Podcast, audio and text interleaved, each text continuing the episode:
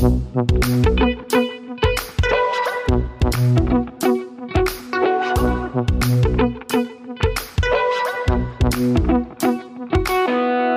und herzlich willkommen bei Praktisch Theoretisch, dem Wissenschaftspodcast aus der Uni Bielefeld, wie immer mit Stefan. Hallo. Und mit mir, Rebecca. Ähm, das ist aber keine reguläre Folge heute, sondern wir treten nur kurz als Hosts auf für unser Format der studentischen Übernahme. Das haben wir schon mal gemacht und zwar mit äh, kleinen Einzelfolgen von Studierenden aus unserem eigenen Seminar. Heute ist es aber ein bisschen anders. Genau, wir haben heute nicht nur eine Folge im Gepäck, sondern haltet euch fest, einen ganzen Podcast. Dieser Podcast ist im Rahmen eines Seminars entstanden, an dem Rebecca und ich allerdings diesmal nicht beteiligt waren. Der Podcast heißt Die Treppe ins Nichts, Welten der Verschwörungstheorien. Und diesen senden wir im Oktober als Bonusformat mit wöchentlichen Doppelfolgen. So viel erstmal zur logistischen Seite. Was mit dem Podcast aber genau auf sich hat, erläutern besser unsere Gäste Vanessa Walter und Arne Terfeen, die beiden ModeratorInnen von Die Treppe ins Nichts. Dann stellt euch doch mal bitte kurz vor. Vanessa, du kannst gerne anfangen. Hi, ich bin Vanessa und studiere Geschichtswissenschaften hier an der Uni Bielefeld. Und wie du schon gesagt hast, gehöre ich zum Moderationsteam von diesem Podcast. Jo, hallo, ich bin Arne. Ich bin die zweite Hälfte der Moderation. Ich studiere auch Geschichte, plane jetzt gerade an meiner Bachelorarbeit und wer glaubt, dass das bedeutet, dass ich im sechsten Semester bin, der hat noch kein Bachelorstudium angefangen. Und Vanessa, du bist auch Historikerin und. Und ich studiere noch Erziehungswissenschaften. Ah, okay, also das heißt, du studierst auf Lehramt. Nein, beides fachwissenschaftlich. Ah, okay. Gibt's auch. Genau. Dann haben wir das erstmal geklärt. ähm, dann stellt uns doch einfach erstmal euer Projekt vor. Also worum geht's denn bei Die Treppe ins Nichts? Weißt du das noch? ja, ich fange mal an. Also bei Treppe ins Nichts geht es erstmal im Kern um Verschwörungserzählungen oder Verschwörungstheorien, je nachdem, was man sagen möchte. Und wir haben mit einem großen Seminar, wir waren circa 60 Teilnehmende, versucht erstmal ein Projekt zu realisieren und dann haben wir uns überlegt, ein Podcast soll es sein. Und dann haben wir angefangen, den zu planen. Und da sind neun Folgen bei rausgekommen, wie ihr eben schon angekündigt habt. Und in diesen neuen Folgen setzen wir immer wieder unterschiedliche Schwerpunkte. Also es wird um zum Beispiel politische Dimensionen gehen, aber auch Aspekte wie Social Media und immer unter Rückgriff auf Verschwörungserzählungen, was das alles miteinander zu tun hat und ähm, genau, wie sich das so beeinflusst. Ja, ihr hört schon so ein bisschen, äh, das wird ein ganz großes Paket mit den neuen Folgen. Ähm, ich sage nochmal ganz kurz, dass wir dann wahrscheinlich einen Themenmonat im Oktober machen werden, äh, wo wir euch dann mit den Doppelfolgen versorgen. Ähm, ihr habt also dann nicht nur praktisch theoretisch Content, sondern vor allem auch sehr viel äh, Treppe ins Nichts. Ähm, was hat es denn eigentlich mit dem Namen auf sich? Vielleicht sagt ihr da ganz kurz was zu, denn Spoiler Alert, ihr könnt dann später in Folge 9 mehr darüber erfahren, aber ihr könnt ja trotzdem schon mal einen kleinen Teaser hier loslassen. Also letzten Endes bezieht sich der Titel auf einen Uni-Insider, denn bei uns gibt es in der Haupthalle der Uni eine bestimmte Treppe, die endet tatsächlich einfach im Nichts vor einer Wand. Und das hat ja nun nicht jede Uni, würde ich sagen. Gibt es denn zu dieser Treppe auch Theorien? Weil ich kenne keine. Nach dem Podcast kennst du mindestens eine. Kurzer Disclaimer noch. Vanessa hat es eben schon mal so leicht angedeutet. Verschwörungserzählungen, Verschwörungstheorien. Es gibt ja so unterschiedliche Positionen.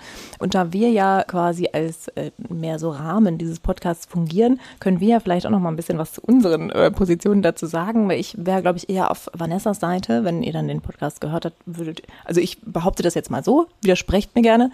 Ähm, ich bin ja sehr dagegen, Verschwörungstheorien zu sagen, weil ich das aus der Literatur eben so kenne, dass es natürlich so verschiedene Aufteilungen gibt. Auch das lernt ihr dann noch im Podcast. Also von Verschwörungserzählungen über Verschwörungsmythos. Und wir hatten ja auch mal eine Folge zu Verschwörungsmythen aufgenommen und da haben wir eben ähm, diesen Begriff verwendet. Aber da gibt es eben auch in der Forschung unterschiedliche Positionen zu. Und Stefan würde das nämlich, glaube ich, dann ein bisschen anders sehen. Ja, ich habe das eigentlich ähm, relativ lange auch so gesehen wie du, bis ich dann einen Podcast gehört habe, der heißt Politik ist tot. Und da war ähm, der Professor Michael Butter zu Gast, der sich viel damit auseinandersetzt. Und er hat sich eben für den Begriff Verschwörungstheorien ausgesprochen und hat dann eben so ein bisschen erzählt, dass der Begriff in der Wissenschaft eigentlich nicht umstritten ist, wie man das eben so denken könnte, aus, die, aus unserer Folge auch. Und dass es eigentlich eine reine deutsche Diskussion sei, um diese, dieser, dieser Kampf um diesen Begriff Verschwörungstheorien, weil es in der internationalen Community wohl eigentlich nur Theories heißt. Und er hat dann eben gesagt, dieser Michael Butter, dass, diese, dass die Diskussion um den Begriff eigentlich vor allem ähm, ja nicht in der Wissenschaft geführt wird. Also er verweist dann eben auf Öffentlichkeitsarbeit, auf Stiftung und auf eben JournalistInnen. Und das fand ich dann eigentlich erstmal ganz plausibel, vor allem weil er dann noch ähm, begründet hat, dass Verschwörungstheorien eigentlich genau das machen, was Theorien auch machen. Und sie versuchen auf der Grundlage von miteinander verknüpfter Aussagen ähm, Wissen über die Welt zu schaffen. Und das finde ich dann eben ein sehr gutes Argument, vor allem weil da hinzukommt für mich, dass wenn man eben diesen Leuten, wir haben die, glaube ich, in der Folge auch öfter als Schwurbler bezeichnet, gezeichnet einfach mit Nicolas Wörl. Wenn man den Leuten, wenn man die Leute aber direkt so quasi diskreditiert, ohne auf die, auf die, sage ich mal, vorsichtig Inhalte einzugehen, ich meine, ich finde es eben auch schwierig jetzt zu sagen, dass diese Aussagen auf wissenschaftlichen Aussagen beruhen. Es ist ja, ja, eben schon größtenteils genau. Quatsch. Aber wenn man eben den Leuten schon vorher nahelegt, nee, es sind keine Theorien, das ist überhaupt keine Wissenschaft, das ist eigentlich nur kompletter Blödsinn, dann fördert man nicht gerade das Verständnis von Theorien dadurch eigentlich, weil Theorien können ja auch in der Wissenschaft falsch sein. Also ich finde eben, man kann da auf, auf so einer Ebene viel besser eigentlich in ein Gespräch kommen, wenn man eben doch weiterhin Theorien sagt und das nicht von vornherein durch eben so alberne Begriffe wie jetzt Schwurblereien oder so oder Märchen. Es ist ja auch kein Begriff, den wir, um den es eigentlich geht. Ne? Also nee, genau, genau. Ich, ich sehe das schon genauso und man muss auch, glaube ich, nochmal betonen, dass Michael Butter eben Amerikanist ist und da natürlich den Diskurs im Internationalen mhm. auch sehr gut kennt, aber es gibt auch hier wissenschaftliche Positionen, die eben sagen, das wird der, dem Begriff der Theorie eben nicht gerecht, weil es ja nicht nur darum geht, dass du einen Fakt nimmst und dieser Fakt stimmt zufällig und dann verknüpfst du den mit was und dann hast du eine Theorie. So funktioniert mhm. Wissenschaft halt auch nicht. Also im Prinzip würde das in meinen Augen die Wissenschaft so ein bisschen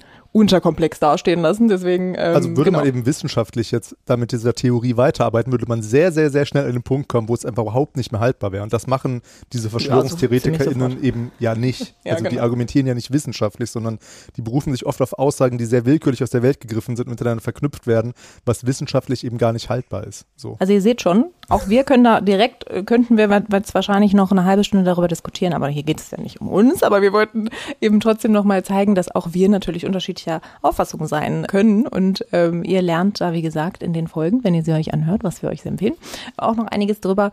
Und ähm, merkt dann eben auch, dass auch im Sprachgebrauch quasi der ModeratorInnen und der Menschen, die da auftauchen, ist das halt unterschiedlich. Und das ist ja auch nochmal ganz spannend zu beobachten. Ja, wo ihr gerade auch diesen Begriff Schwurbler, Schwurblerin reingebracht habt. Wir hatten im Seminar auch Diskussionen darum, quasi mit welcher ja, gewisse Form von Haltung wir auch daran gehen. Wir haben bewusst darauf verzichtet, solche Begriffe dann zu nutzen. Also wir haben uns dafür entschieden, halt von AnhängerInnen oder sowas zu sprechen.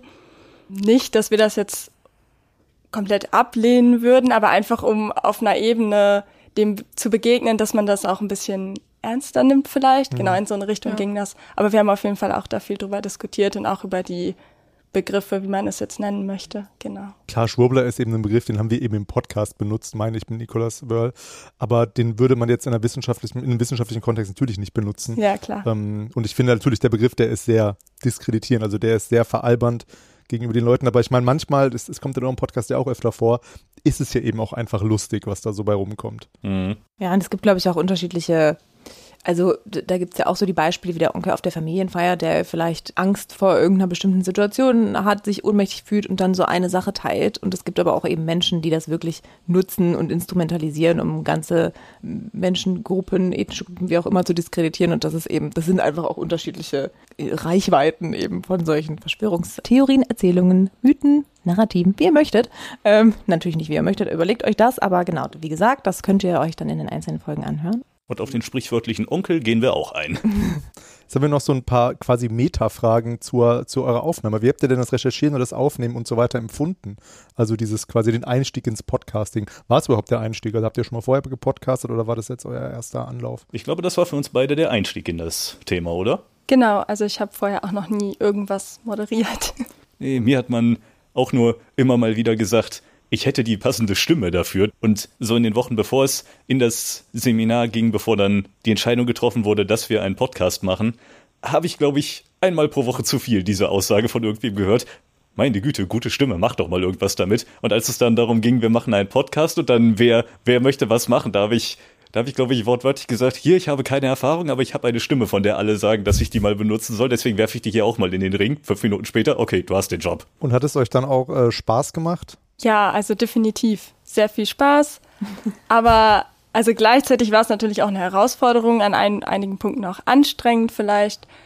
Aber wir, also es waren ja auch nicht nur wir beide, sondern da waren immer noch Leute von der Technik vor Ort, dann teilweise auch über Zoom zugeschaltet noch andere Leute, die, du hast gerade die Recherche angesprochen, die ja in der Recherche eingebunden waren und da Aufgaben übernommen haben, so dass wir ja ein großes Team waren. Und das hat es natürlich auch viel spaßiger gemacht und die Arbeit natürlich verbessert. Wir waren ja letzten Endes mit 60 Männern und Frauen eine sehr große Truppe in diesem Kurs und in diesem Podcast letzten Endes. Und ja, wie du schon, äh, schon sagtest, wir müssen hier natürlich differenzierte Aussage treffen. Es hatte seine guten Tage, es hatte auch seine anstrengenden Sitzungen, möchte ich mal sagen. Aber unterm Strich würde ich sagen, hat auf jeden Fall Spaß gemacht. unterm Strich, das ist immer schön, wenn Leute so sagen.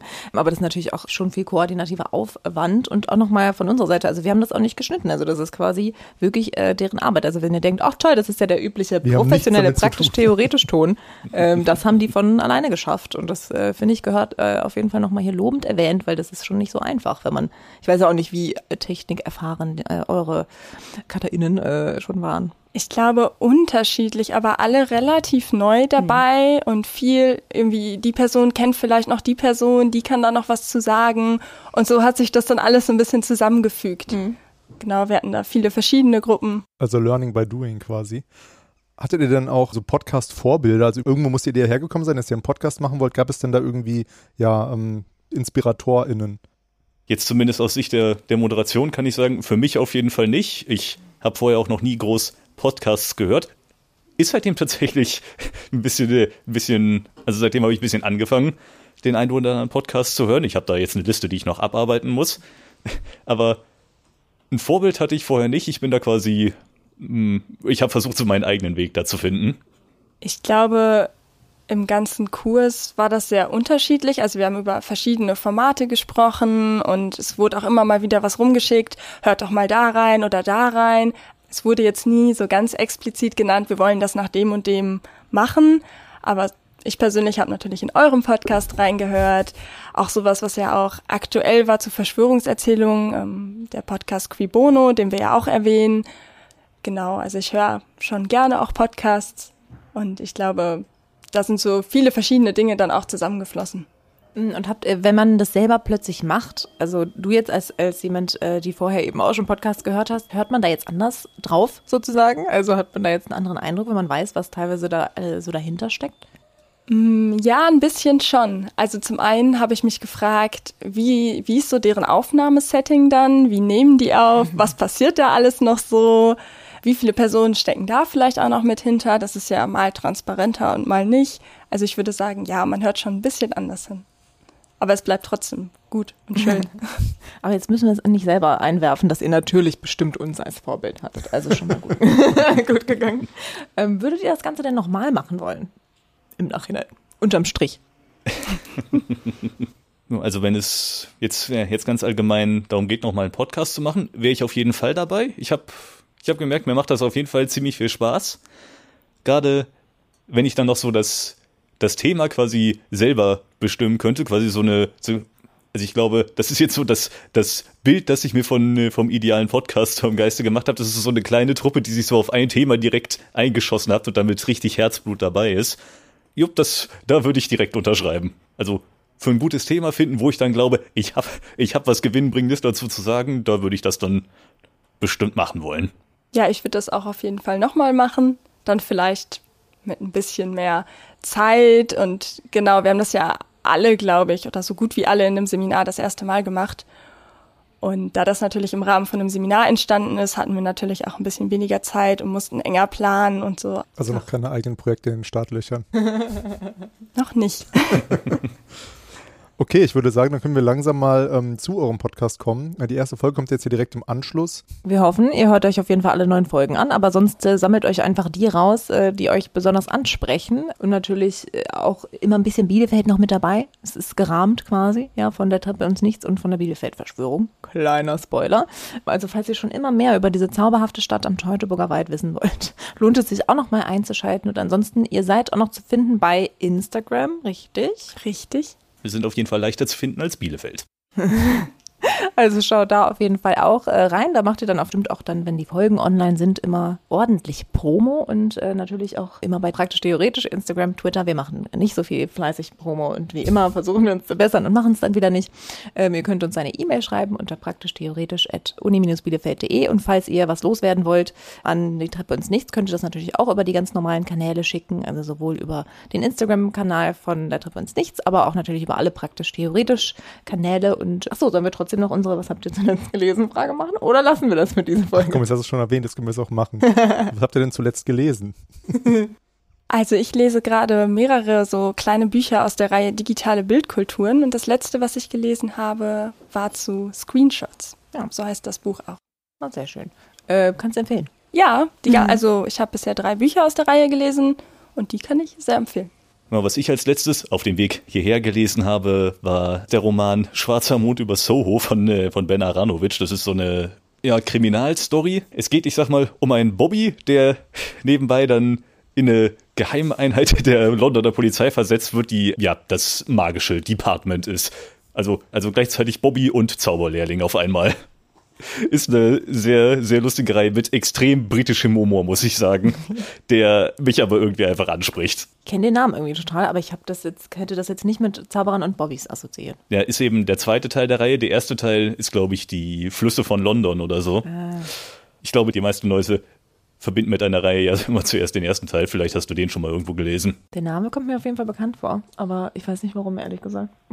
Wahrscheinlich aber irgendeine so Booktube-Empfehlung oder so, wer weiß. Ähm, aber das findet ihr natürlich in den Show Notes. Achso, und du kannst es auch empfehlen, weil du findest es ja anscheinend, du hast ja schon den zweiten Teil jetzt äh, im Start. jo, den ersten Teil habe ich in sehr kurzer Zeit verschlungen. Jetzt liegen Teil 2 und 3. Teil 2 liegt hier auf dem Tisch, Teil 3 bei mir zu Hause auf dem Nachttisch. Der Rest kommt danach. Die anderen 17 Teile. Heutzutage haben doch alle Reihen irgendwie so viele Teile. Stefan, was hast du eigentlich zuletzt gelesen? Äh, natürlich Dune von Frank Ach, Herbert, weil das kommt ja, der kommt ja heute ins Kino. Ab heute Abend läuft der und morgen werde ich direkt ins Kino gehen, mir den anschauen. Ja, das muss ja. ich auch machen und danach muss ich wohl auch noch das Buch lesen danach. okay, ja. Was ja, für eine Reihenfolge. Ja, natürlich. Hier direkt das Verbrechen begehen und erst den Film gucken und dann das Buch lesen. Das kann ich direkt wieder Cross-Promo machen, aber ich lasse es diesmal. Äh, es gibt ja noch so ein anderes Podcast-Projekt, wo es auch um Science Fiction geht. Aber ihr wisst es ja bestimmt schon. Die letzten Worte gehören aber euch. Ja. Jetzt nochmal so einen schönen Elevator-Catchphrase, Elevator-Pitch-Catchphrase. Warum sollte man euren Podcast hören? Warum sollte man jetzt dranbleiben und was erwartet uns? Vielleicht könnt ihr selber kurz anteasern, weil wir wollen ja nichts verraten, aber vielleicht wollt ihr ein bisschen was verraten. Also für wen ist der Podcast denn was? Also ich würde eben sagen, es ist für alle Leute, die sich mit diesem Themenkomplex Verschwörungstheorien beschäftigen wollen, die versuchen wollen nachzuvollziehen, wie Verschwörungstheorien entstehen, wie, wie sie funktionieren. Ja, ich würde sagen, wir haben versucht, ein wissenschaftlicher Podcast zu sein mit Unterhaltungswert. Ich hoffe, uns ist das auch gelungen. Und ja, das könnt ihr dann erwarten. Also begebt euch auf eine Entdeckungsreise ins Land der Verschwörungstheorien. Äh, ganz viel Spaß beim Hören und. Ja, wir sehen uns dann auf der Treppe ins Nichts.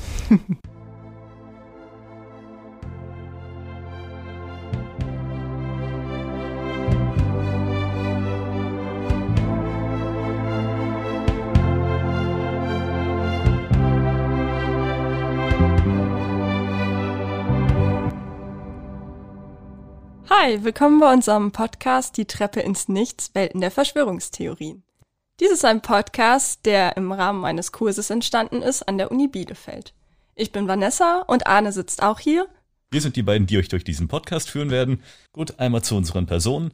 Ich bin Arne, Geschichtsenthusiast, wie man das glaube ich ausdrücken würde, möchte gern Autor, selbsternannter Meister der flotten Sprüche, wie ich gerade dran erinnert wurde. Wie fasst man das in Worte, dass ich unter einem Stein lebe? Du bist Patrick? Ich weiß nicht.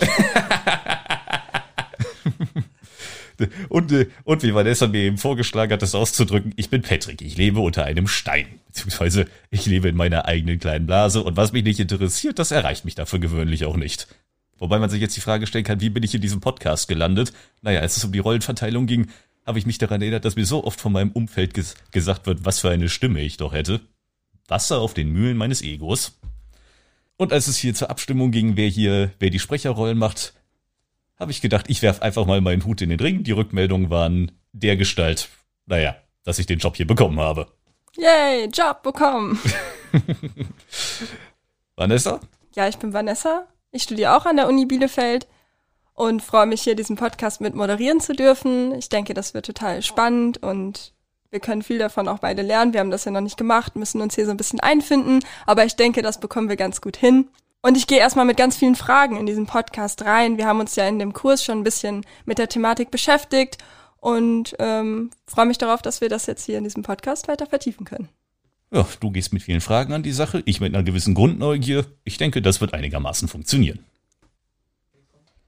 Da wir hier in einem Büro mit Aussicht auf die Uni der Stadt, die es gar nicht gibt, sitzen, können wir ja direkt mit der lokalen Verschwörungstheorie anfangen. Wie viele Städte haben schon eine eigene Verschwörungstheorie? Und können direkt sagen, was ich direkt unter das, unter das Bild von dem Kumpel von mir geschrieben hat, als er mir die Tage ein Google Maps Bild von sich gezeigt hat, dass er am Bielefeld Hauptbahnhof ist, habe ich einfach nur gesagt, gibt's nicht. ja, das ist ja der Klassiker. Meine Mitbewohnerin ist auch von weiter weg nach Bielefeld gezogen und sie wurde immer gefragt, wo ziehst du denn hin? Und dann meinte sie, ja, nach Bielefeld. Und dann meinen die, nein, sag mal, wo du wirklich hinziehst, weil Bielefeld gibt es ja gar nicht. Das ging bei mir auch so, als ich angefangen habe, in Bielefeld zu studieren. Ja, wir haben auch einige andere mal dazu gefragt, wie es ihnen so ging. Einige Leute kommen aus Bielefeld, andere nicht. Und äh, wir wollen mal hören, was andere zu der Bielefeld-Verschwörung so zu sagen haben. Unter der Bielefeld-Verschwörung versteht man den Glauben daran, dass die Stadt Bielefeld nicht existiert. Wenn man gefragt wird, ja, und wo kommst du her? Und man darauf antwortet, aus Bielefeld, ja, dann kommt halt immer dieser Standardspruch, Bielefeld gibt es ja gar nicht. Dann muss man immer den Konter geben, nun ja, aber es gibt nun mal mich, also muss es auch irgendwie Bielefeld geben. Irgendwo muss ich ja wohnen. Wir sehen, entweder gibt es gibt es die, die aus Bielefeld kommen und versuchen zu beweisen, dass sie aus Bielefeld kommen und die, die nicht aus Bielefeld kommen und das lieber kategorisch abstreiten. Ja, auf jeden Fall sieht man, dass viele Leute damit was anfangen können, das irgendwie total große Kreise gezogen hat. Wobei man sich jetzt tatsächlich fragen kann, wie ist das überhaupt gekommen? Ich meine, ich meine, diese, diese Idee ist ja nicht aus dem Nichts entstanden. Wo ist die hergekommen? Spannende Frage, da haben wir auch mal Leute zu gefragt. Mal schauen, was die uns so dazu sagen werden. Die Bielefeld-Verschwörung kommt, soweit ich weiß, von einem Komiker, der mal gesagt hat, Bielefeld ist so unspektakulär, dass es hier halt nichts gibt und sich daraus der Witz ergeben hat, Bielefeld gäbe es gar nicht. Obwohl ich schon aus vielen Ecken und von vielen Leuten von der Bielefeld-Verschwörung gehört habe, kann ich aber gar nicht richtig zuordnen, woher die Theorie äh, wirklich kommt. Also ich habe mal im Radio gehört, dass das wohl irgendwie Bielefelder Studenten gewesen sein sollen, die irgendwie sich einen Witz daraus gemacht haben, dass es Bielefeld gar, gar nicht gibt. Soweit ich mich erinnere, kommt die Bielefeld-Verschwörung, war das alles auch nur irgendwie als Gag gedacht, mal von irgendeinem Studenten oder sowas, der da einfach sich über andere Verschwörungstheorien lustig machen wollte, glaube ich. Und dass das dann so ein kleiner Selbstläufer geworden ist und ja, mittlerweile kennt ja gefühlt jeder den Spruch, Bielefeld gibt's gar nicht. Ich weiß nicht, ob ich den, den Vorwurf, dass es Bielefelder Student gewesen sein soll, lustig oder beleidigend finden soll. Auf alle Fälle ist es genial. Ja, ich fand aber das mit dem Komiker auch total gut. Hm, ja, auch eine gute Idee. Aber wenn ich, wenn ich noch richtig informiert bin, es waren ja tatsächlich Studenten, nur nicht aus Bielefeld. Genau, es war ähm, überwiegend ein Student aus Kiel. Ach, Kiel. Was hast Fu du gegen Kiel? Furchtbarer Kopfbahnhof. Hm. Wenigstens gibt's die Stadt. ja, das zweifelt man immerhin nicht an. Auch wenn ich mir nach drei Stunden Wartezeit neben dem defekten ICE wünschte, es wäre nicht so. Also so, so wirklich ist die Frage ja noch nicht geklärt, wie das jetzt eigentlich entstanden ist. Wir wissen, okay, es war, es war ein Student aus Kiel, der, ich meine, in den 90ern, 94, 1994, ist es okay. irgendwie diese Erzählung da oder erstmal diesen ja, diese Story irgendwie verbreitet hat. Mhm. Aber dann ist ja die Frage, wie, wie konnte das so weite Kreise ziehen? Also es wurde ja eben auch von Leuten gesagt, dass das mittlerweile ja eigentlich irgendwie jeder und jede kennt. Ja, wie wurde es ausgedrückt? Als Selbstläufer. Ganz genau. Das erste Mal von der Bielefeld-Verschwörung habe ich im Schulalter gehört, als Fußballfan, wenn es immer darum ging, dass die Arminia Bielefeld in der Bundesliga spielt, da hieß es immer von einem Freund, der Köln-Fan war, ach, diese Stadt, die gibt's doch gar nicht, das ist doch alles eine Verschwörung, die Spiele finden gar nicht statt. Ich habe es das erste Mal gehört in dem Wilsberg-Krimi aus Münster. Das erste Mal davon gehört habe ich, als Freunde mir zu Beginn der weiterführenden Schulzeit das in einem witzigen Gespräch irgendwie erzählten. Also sie haben das erwähnt und weil die Jungs Fußball begeistert waren und in der Zeit irgendwie sich alles um Fußball drehte, habe ich das irgendwie mit Fußball verknüpft. Das war wahrscheinlich falsch. Ich glaube, von meinen Cousinen und Cousins, die äh, wohnen bei Bielefeld. Da war das immer so ein Running Gag irgendwann. es war immer schon so, wie Bielefeld, du kommst aus Bielefeld? Nee, Bielefeld gibt's doch gar nicht.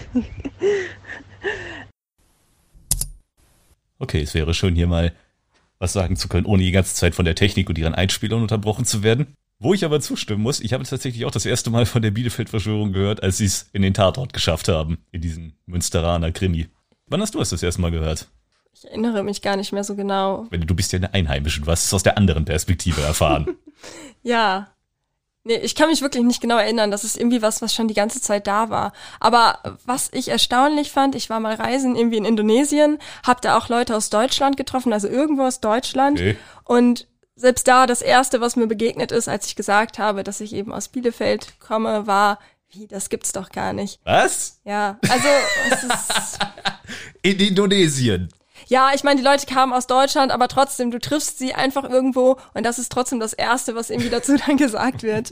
Ach du Schande. Aber was ich eben äh, spannend fand, es kam ja immer wieder Arminia Bielefeld vor und Fußball. Und das ist ja auch so ein Ding, dass ähm, in der weiteren Entwicklung dieser, ich sag mal, Verschwörungstheorie irgendwie, die sich verbreitet hat, dann äh, zu Beginn ja irgendwie übers Usenet und dann immer weitergegangen ist, dass Arminia Bielefeld da ja insofern eingebunden ist, dass gesagt wird, die würden genutzt werden, um diese Täuschung, dass es Bielefeld gäbe, aufrechtzuerhalten. Also der DFB sei verwickelt und Arminia Bielefeld gäbe es wirklich nur, um quasi behaupten zu können, dass es Bielefeld auch gibt. Das ist wirklich gut. Okay, also wenn der DFB schon dafür genutzt wird, um diese Täuschung aufrechtzuerhalten, gibt's da noch, noch andere? Ich meine, man muss ja wahrscheinlich noch ein paar andere Aspekte von Bielefeld weg erklären. Es gibt ja beispielsweise auch Bielefelder Kfz-Kennzeichen und so. Ganz genau. Da kommt es dazu, dass es gibt anscheinend irgendeine Macht, irgendjemanden, der da irgendwie das kontrolliert oder beziehungsweise der irgendwie da die Fäden zusammenhält. Und diese Natürlich, Es Person. gibt immer irgendjemanden. Ja, ganz genau. Und diese Person wird irgendwie immer als sie bezeichnet. Und ähm, diese mysteriöse Person sorgt auch dafür, dass es eben diese Kfz-Kennzeichen gibt. Und auch die Post ist quasi involviert, weil es ja auch eine Postleitzahl gibt für Bielefeld. Wow. Mhm. Okay, ich merke, der große Unbekannte oder die großen Unbekannten, sie, die da oben, die haben auf jeden Fall, die haben auf jeden Fall Einfluss. Zumindest wird er ihnen zugesprochen. Definitiv. Also es gibt auch, natürlich kam dann schnell die Frage auf, ja, wer soll denn sie, wer soll denn das sein und warum wird das alles gemacht? Und da gibt's dann auch ziemlich viele Ideen dazu. Kennst du eine? Warum gesagt wird, warum soll das eigentlich alles gemacht werden? Also was soll vertuscht werden angeblich? Keine Ahnung, Polizei, CIA, NASA? Ja, nicht schlecht, geht schon in die Richtung. Es gibt eine, ein, eine Erzählung da drin, dass die CIA angeblich John F. Kennedy hier gefangen halten würde in Bielefeld. Was? Also in Bielefeld. Okay, ihr, ihr Zuschauer könnt es nicht sehen, sie hat gerade Anführungszeichen gemacht. Also in, also an diesem Ort, der Bielefeld genannt wird, der aber nicht Bielefeld ist, weil es Bielefeld ja nicht gibt.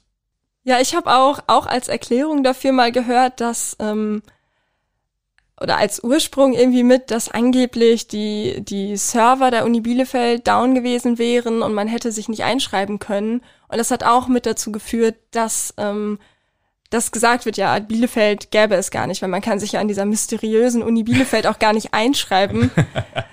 Genauso wie es auch äh, teilweise keine Autoschilder gab, beziehungsweise, also, ähm, also nicht Autoschilder, sondern diese Schilder auf der Autobahn, Ah, wurden teilweise durchgestrichen. Das wurden dann auch an, als Indizien genutzt. oh, klasse. Wobei ich auch sagen muss, bei den Autobahnschildern kann ich die Bielefeld-Verschwörung fast glauben, weil Bielefeld ist sensationell schlecht ausgeschildert. du erfährst irgendwie fünf Kilometer, bevor du wirklich hin musst, dass, dass es eine Ausfahrt nach Bielefeld gibt und dann ist ja auch im Grunde schon vorbei. Schon Wenn- wenn du beispiel- mysteriös. Wenn, du beispielsweise noch Osnabrück willst oder so, das erfährst du 200 Kilometer im Voraus, wo du lang musst. True Story. Ich, bin- ich bin bei, auf einer Fahrt nach Bielefeld saß ich mal auf dem Beifahrersitz und bin wirklich in den letzten 15 Minuten der Fahrt eingepennt. Aber ich war der, der sagen musste, wann wir abfahren.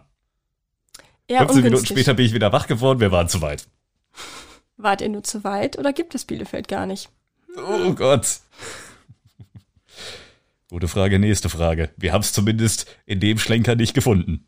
War bestimmt kein Zufall. Wie, also ich meine, bei Ja, Verschwörungserzählungen ist nie irgendwas Zufall. Aber das gehört, wie ich finde, ganz allgemein zu Verschwörungstheorien dazu. Sie versuchen immer hinter quasi zufälligen Ereignissen eine, einen Sinn zu erkennen oder zu finden, zu sehen. Dahinter steckt, wie du sagtest, diese Grundhaltung, nichts geschieht zufällig. Es gibt immer ein System dahinter. Ja, dieser Punkt, nichts geschieht aus Zufall. Da wird ja ganz klar, dass einfach auch Zufälle nicht akzeptiert werden. Also es wird nicht anerkannt, dass Dinge wirklich aus einem Zufall passieren können. Mhm. Sondern es wird immer so gesagt, ja, nichts wie es ist, wie es scheint, da muss immer was Größeres, eigentlich was ganz anderes vermeintlich irgendwie hinterstecken. Ich kann, äh, ich kann das irgendwie nachvollziehen. Der Zufall ist halt immer so eine Ungewissheit, egal, äh, egal auf was man sich jetzt einstellen will. Und ich kann verstehen, dass dass das den Leuten irgendwie Angst macht, dass sie sich lieber alles irgendwie erklären wollen. Ja, es geht ja auch dann häufig so um die Frage, warum irgendwie guten Menschen was Böses widerfährt. Das versucht sich, also es wird versucht, sich irgendwie so Ereignisse dann zu erklären und dann solche Deutungsmuster zu nutzen. Ist jetzt die Frage, bei der Bielefeld-Verschwörung wissen wir, das war als Satire gedacht, das ist da alles ein bisschen anders. Mhm. Vielleicht noch eine kurze Info vorweg. In unserem Podcast nutzen wir verschiedene Bezeichnungen, wenn wir von sogenannten Verschwörungstheorien sprechen. Das liegt daran, dass es eine breite und detaillierte Diskussion um dieses Phänomen gibt und verschiedene Disziplinen, verschiedene Perspektiven unterschiedliche Begriffe dazu einbringen. Der Begriff Verschwörungstheorien ist am weitesten verbreitet. Dann gibt es aber auch den Begriff Verschwörungsmythos. Mit Verschwörungsmythos ist ein übergeordneter Mythos gemeint, sowas wie zum Beispiel die jüdische Weltverschwörung. Das bedeutet, dass es verschiedene Erzählungen zu einem Mythos geben kann, der meistens etwas abstrakter ist. Ein weiterer Begriff ist dann die Verschwörungserzählung. Das ist dann eine ganz konkrete Erzählung, die meistens auf einem Verschwörungsmythos beruht. Zum Beispiel sowas wie die Weltverschwörungserzählung um Illuminaten oder auch George Soros. Dann gibt es die Verschwörungsmentalität. Da geht es um Persönlichkeitsstrukturen und ganz konkret darum, zu fragen, warum glauben Menschen an Verschwörung. Da geht es dann um Vorurteilsstrukturen.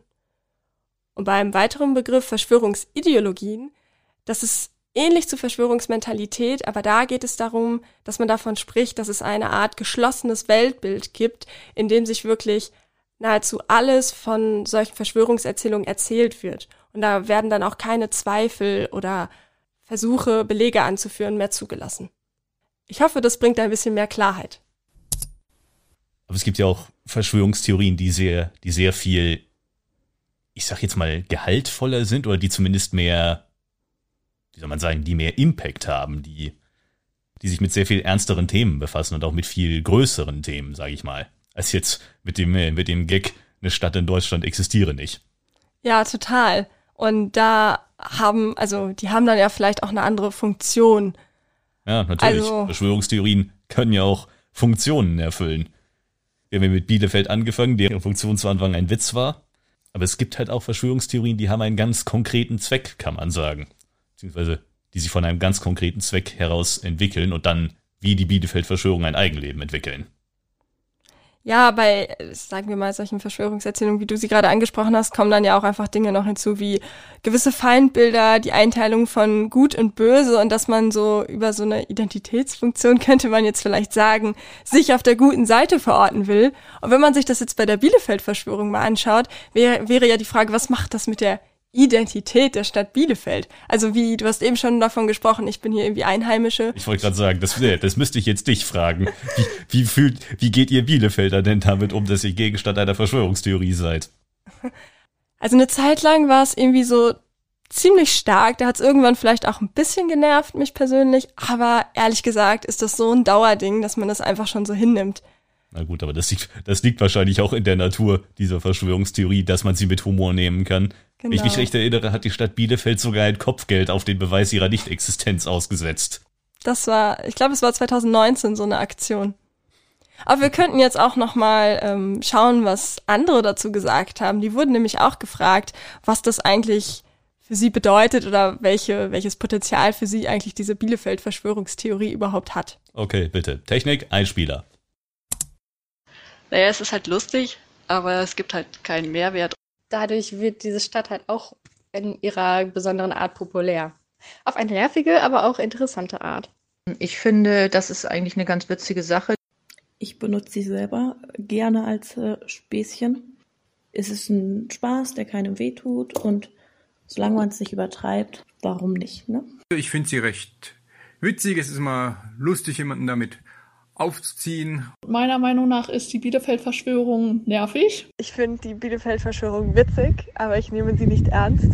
Ich glaube, jeder Mensch weiß einfach, dass das Schwachsinn ist. So. Aber als Gag ist das immer gut. Gut, bei den Bielefeldern kommt das vielleicht nicht mehr so gut an. Die hören das bestimmt jeden zweiten Tag. Was wir, glaube ich, daraus ziehen können, die Bielefelder finden es entweder witzig bis nervig, aber vor allem nehmen sie, nehmen sie es allgemein nicht besonders ernst. Ja, das würde ich so unterschreiben. So viel zu dieser Theorie, aber es gibt halt auch Verschwörungstheorien, die nicht nur ernsteren Inhalt haben, sondern die vor allem von denen, von ihren Anhängern auch sehr, sehr ernst genommen werden.